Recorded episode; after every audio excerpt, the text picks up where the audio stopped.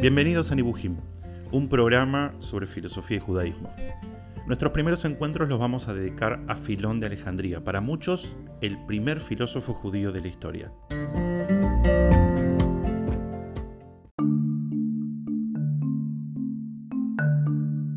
Este judeocentrismo que a veces tenemos nos hace pensar que el centro del mundo a nivel político era Israel, Jerusalén.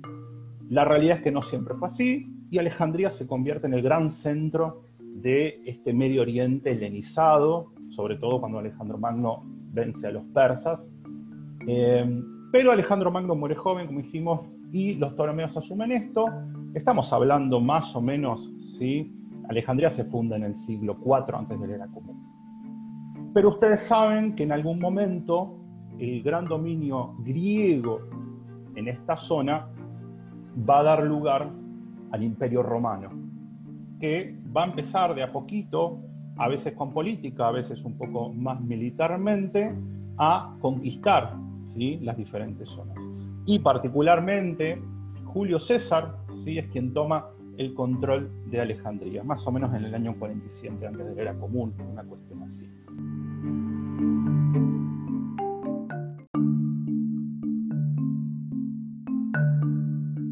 Esta Alejandría tan maravillosa que planeó Alejandro Magno de los Ptolomeos, donde estaba el faro de Alejandría, una de las maravillas del mundo, con la llegada de los romanos, empieza a, de alguna forma, entrar en una fase un poco decadente, ya no tenía esta maravillosa tolerancia y convivencia de los pueblos, esta visión soñada de Alejandro, eh, eh, Magno que no duró demasiado. Y se transforma en una ciudad donde conviven minorías interesantes. No hay muchos romanos, los romanos gobiernan, pero no viven ahí. Y cada una de estas minorías, como suele pasar en estas situaciones, van a intentar tener algún lugar de favor frente a el imperio dominante que eran los romanos. ¿Cuáles eran estas tres minorías en Alejandría? Por un lado estaban los nativos egipcios, que, como suele pasar, en una población que había sufrido diferentes conquistas, no estaba demasiado ilustrada, estaba en una situación bastante marginal, pero un gran número sí vivía ahí. Por otro lado, estaban los griegos, que habían quedado de la época de los Ptolomeos, griegos que mantenían algún privilegio, pero obviamente ya no eran la potencia gobernante. Y en Alejandría había una importante comunidad judía. ¿De dónde venía esta comunidad judía? Hay diferentes teorías, pero lo que se supone es que justamente cuando el imperio griego conquista todo el Medio Oriente y Alejandría se convierte en el centro comercial de la zona, recordemos también un momento de mucha turbulencia en la zona de Judea, ¿sí? los macabeos, por ejemplo, diferentes facciones. Entonces, la comunidad judía de Alejandría es una comunidad muy importante, que se define como judía, pero que, a diferencia de la gran mayoría de los judíos que vivían en la tierra de Israel, en Judea, tenían una actitud mucho más positiva frente al mundo griego, frente al helenismo. Digamos, mientras que la gran mayoría, no todos, pero la gran mayoría de los judíos que vivían en Israel rechazaban la cultura griega, al punto a veces hasta de hacer rebeliones armadas, como en la historia en la narrativa que nosotros tenemos en Hanukkah, los judíos de Alejandría vivían en una, en una situación mucho más armónica con lo griego. La mayoría no sabía hebreo, conocía la Torá, conocía la Biblia, pero sobre todo en su traducción al griego, la Septuaginta. Y lo que encontramos entonces con esta comunidad judía es que también va a estar metida en esta lucha de poderes de las diferentes minorías alejandrinas.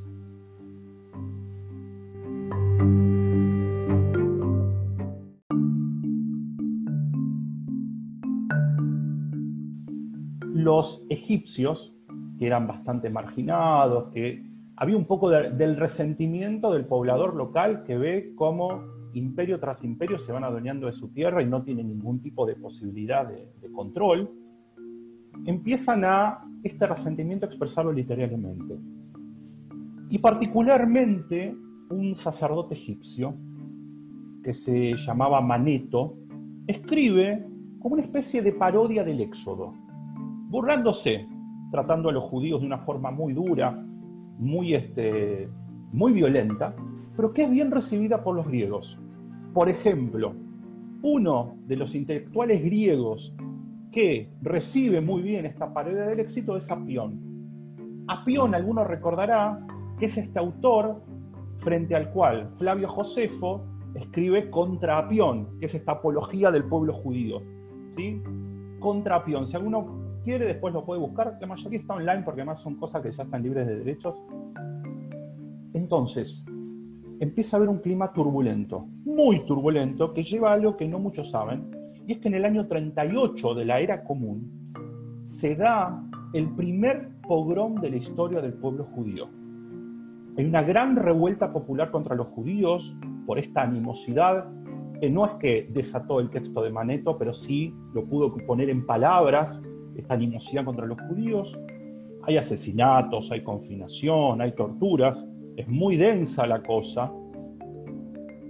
Y entonces cuando termina esta situación, los judíos alejandrinos organizan una misión para visitar al emperador del Imperio Romano, Calígula, alguno por ahí lo habrá escuchado, para pedir algún tipo de garantías para esta comunidad judía que se sentía amenazada por los nativos egipcios y por los griegos que en esta situación se habían puesto más del lado de los egipcios que de los judíos. En esta misión política, ¿sí? diplomática de los judíos a el emperador hay un personaje que es el protagonista de nuestra historia de hoy, que es Filón.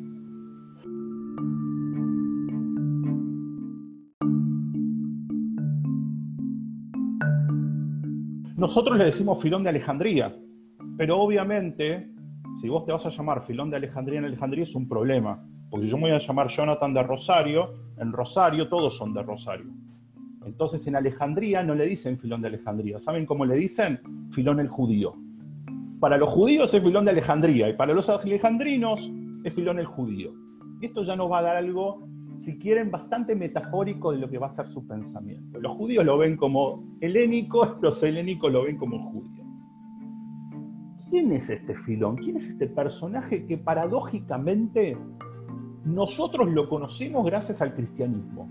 Si no hubiese sido por el cristianismo, estaríamos hablando de cualquier otro personaje de la filosofía judía, menos de Filón. De Filón no sabemos mucho, no tenemos muchos datos, pero me gustaría leerles una pequeña cita ¿sí? de uno de sus textos que creo que nos va a sintetizar un poco cómo alguien que a priori busca una vida contemplativa en los libros, en la intelectualidad, se ve comprometido a militar por su pueblo. Y en algunas cosas diría que Filón tiene mucho de Herzl. Hubo un tiempo en que tuve tiempo libre para la filosofía y la contemplación del universo y sus contenidos, cuando hice de mi espíritu un espíritu propio en toda su belleza, belleza y verdadera bendición cuando mis compañeros constantes eran temas y verdades divinas, cuando yo me regocijaba con una alegría que nunca fue empalagosa ni saciada. ¿Qué es lo más importante de esta hermosa frase? Hubo un tiempo, ¿sí? como diría Sui Generis, hubo un tiempo que fui hermoso y fui libre de verdad. Eso diría Filón, hubo un tiempo que no me tenía que preocupar por la política. Pero se ve convocado, porque está tan heavy la situación en Alejandría para los judíos, que este intelectual, que ahora vamos a conocer de dónde se forma, comienza a ser un militante del judaísmo, absoluto. El más orgulloso de los judíos va a ser Filón. Filón se supone que nace más o menos a fines del siglo I antes de la era común y muere a mediados del siglo I de la era común. Es decir, cuando Filón vive todavía, por ejemplo, no hay judaísmo rabínico. ¿sí? Lo que hay son diferentes visiones respecto de cómo tenía que practicarse el ritual en el templo y algunas cosas más. ¿Sí? Para que se hagan una idea, Filón vivió no sé, por lo menos 100 años o 150 años antes de Rabia Kiva. ¿sí? Quizás de la época del Filón podrían ser Hillel y Shammai, pero no estamos hablando del judismo como lo conocemos hoy en día. ¿sí? Una época en la cual, es más, ni siquiera había cristianismo, porque Filón prácticamente muere a la par de Jesús, y el cristianismo como lo conocemos va a empezar después. Había judaísmo y helenismo, básicamente.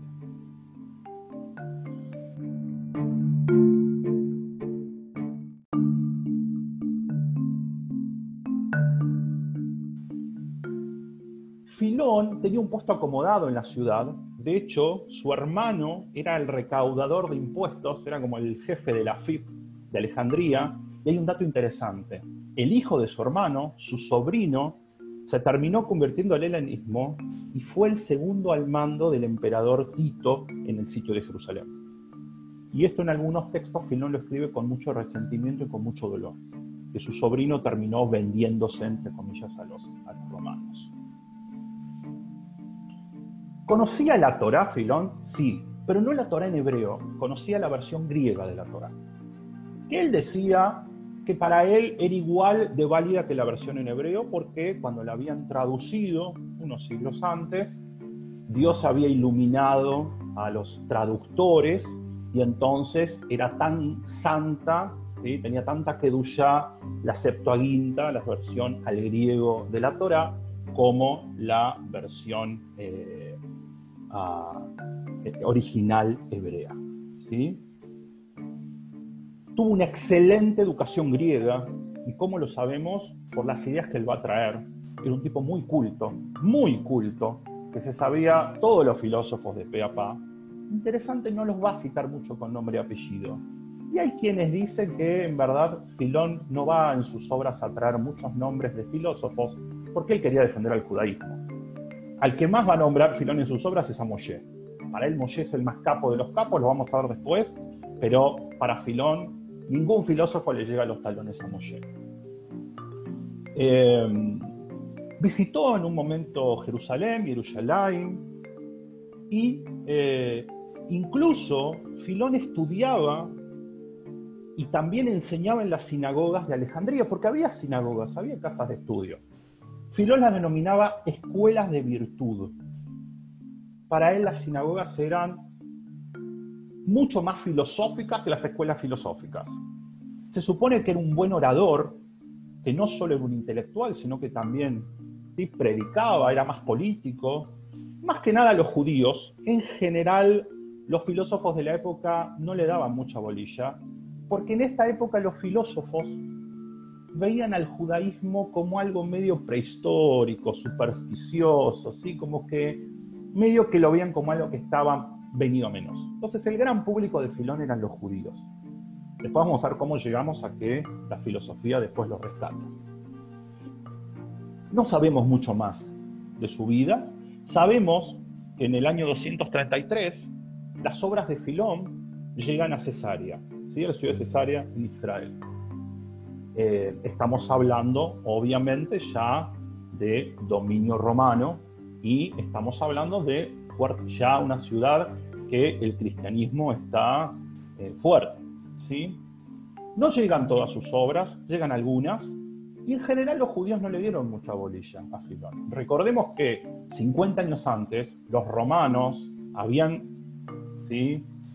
exiliado a los judíos de Jerusalén, unos años antes habían destruido el templo, o sea, la realidad que es lo más probable que cualquier judío que vivía, ya en esa época llamada la Palestina romana, lo que menos quería era escuchar un judío que escribía en latín o que hablaba de filósofos griegos.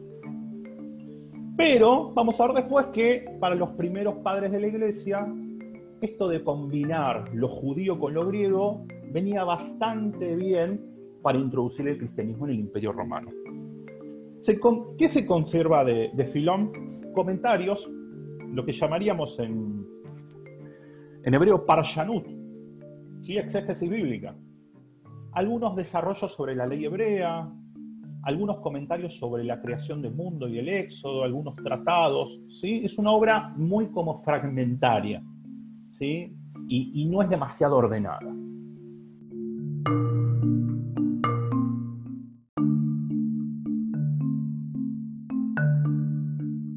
¿Fue Filón un filósofo? A ver, en general podríamos decir, tenemos muchos argumentos para decir que sí, pero hay una gran diferencia con la filosofía de su época. En la filosofía de su época, en la Alejandría del siglo I, estaba muy en auge el estoicismo, por ejemplo. Vamos a ver qué eran los estoicos. O movimientos que apuntaban más a que uno se realice como persona, que uno alcance la perfección. Filón va a ir por otro camino. Él en verdad lo que va a tratar de demostrar sería que no somos nada, esto es un concepto griego que se llama uodeneia, no somos nada, pero la única forma de ser es a través de Dios. Es un pensador muy religioso, ¿sí? Muy religioso. Y al igual que Platón, no le gustaban demasiado los sofistas. Los sofistas eran estos, ¿sí? hoy podríamos decir, que hacían lobby, eh, figuras públicas que tenían una, una narrativa, una oratoria maravillosa, pero no siempre les interesaba ir en busca de la verdad. Por ejemplo, el, personaje que paradigmáticamente se opuso a los sofistas era, por ejemplo, Sócrates. Pero reconoce también Filón que a veces es importante tener una buena oratoria, porque vos te, podés tener una gran idea, pero si no tenés oratoria, ¿quién te la va a comprar?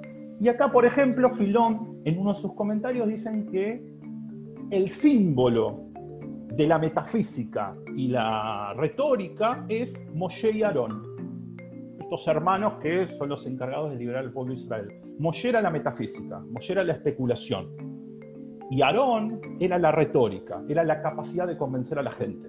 Era el intelectual y Aarón era el político. Esta idea de encontrar en personajes bíblicos temas abstractos va a ser quizás el gran aporte de Filón al pensamiento judío.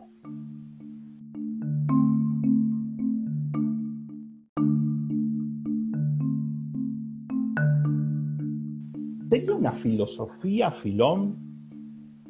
No. Él trae un poco de los pensadores de su época para utilizar lo que le sirve. Es como más pragmático lo de él. No se casa con ninguno. Con el único que se casa es con Moshe. Obviamente, si se casa como yo, hubiese sido un matrimonio igualitario bastante polémico, ¿sí? vamos a tomarlo metafóricamente, pero con el único que él dice, este es, el que la tiene clara es Moshe. Del resto toma algunas cosas y otras no. Por ejemplo, ya en este momento en Alejandría se conocía la obra de Aristóteles, pero él se oponía porque Aristóteles decía que el mundo era eterno, y para Filón el mundo no era eterno, porque había sido creado por Dios. O por ejemplo, lo vamos a ver más adelante, y los que estén haciendo el curso de Rambam, de Maimónides, seguramente van a trabajar esto. Aristóteles decía que el camino ético es el camino del medio, la moderación. Y Filón se tiraba más a una idea polémica también que se llama ascetismo. La idea de que si vos querés ser una buena persona, tenés que alejarte de todos los placeres y de todas las tentaciones materiales. Quizás la principal escuela filosófica de la que se nutre Filón es el estoicismo. Siempre recuerdo una frase de Dolina que me encanta, que él dice que para mucha gente ser estoico es no abrir el paraguas cuando llueve. No es tan así. Los estoicos eran una escuela de filosofía, el principal referente era Zenón, que decían algo así como, a ver, el mundo ya tiene un orden, las cosas son lo que son, en todo caso tenemos que poner buena cara e ir para adelante. Hay un orden establecido y poca influencia podemos nosotros ejercer en ese orden. En este sentido, obviamente Filón va a estar de acuerdo, porque en su teología, claramente la visión judía es que hay un orden en el mundo y hay un poder rector, etcétera, etcétera. La gran diferencia va a ser es que para los estoicos, y no voy a spoilear ahora el nombre del concepto que lo vamos a ver después, para los estoicos hay una especie de sabiduría universal que es la fuente de todo. Y obviamente Filón, el judío, dice, no, no, no, la fuente de todo es Dios. La primera causa es Dios. Después vendrá la sabiduría, el amor, la justicia, como lo quieras llamar. Pero primero está Dios. En eso no seguía mucho a los estoicos. Los estoicos también decían que la ley más perfecta es la ley natural, es la ley de la naturaleza. Y Filón decía, no, no, no. La ley de la naturaleza es importante, pero hay una ley que es más importante, que cuál es? La Torá, la ley de Moisés. Y eh, mientras que en general los estoicos eran más monistas, esto quiere decir en palabras un poco más sencillas, que entendían que el mundo está todo conformado por la misma sustancia, eh, Filón no. Filón va a seguir a la línea de Platón, que va a decir que básicamente todo lo que hay en el mundo es materia e ideas. ¿sí? Por ejemplo, en el caso humano, que hay cuerpo y que hay alma. En este sentido, Filón es súper platónico.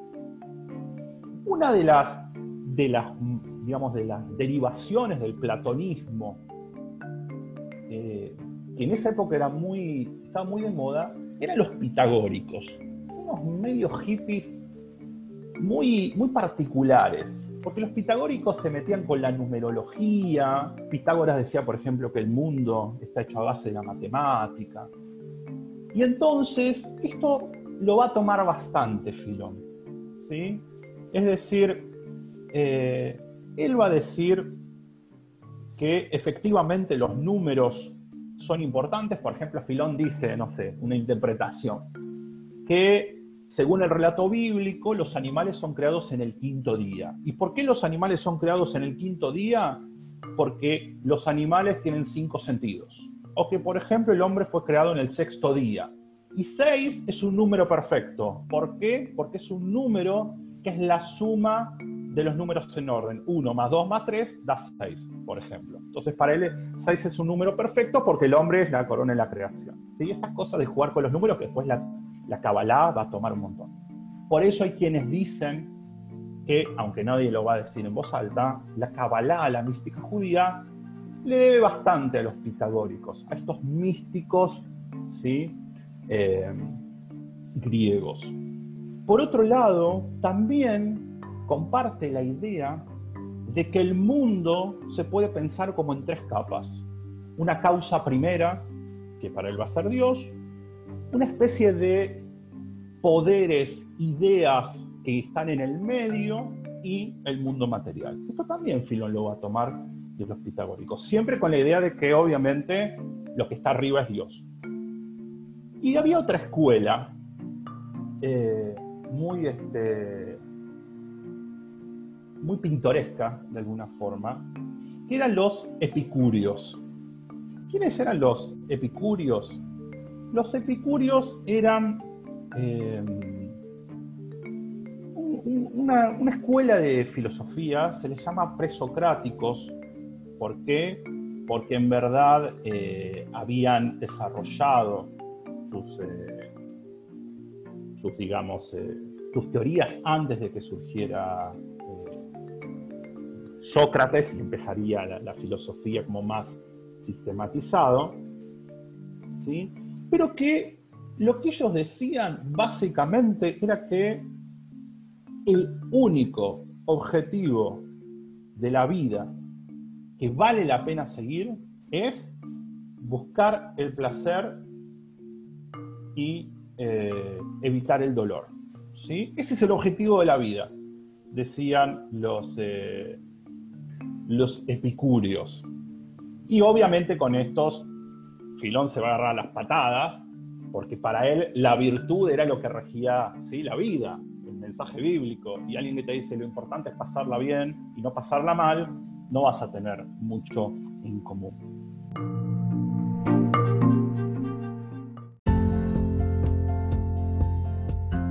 Concluimos nuestro primer episodio. En el próximo programa, más sobre Filón de Alejandría.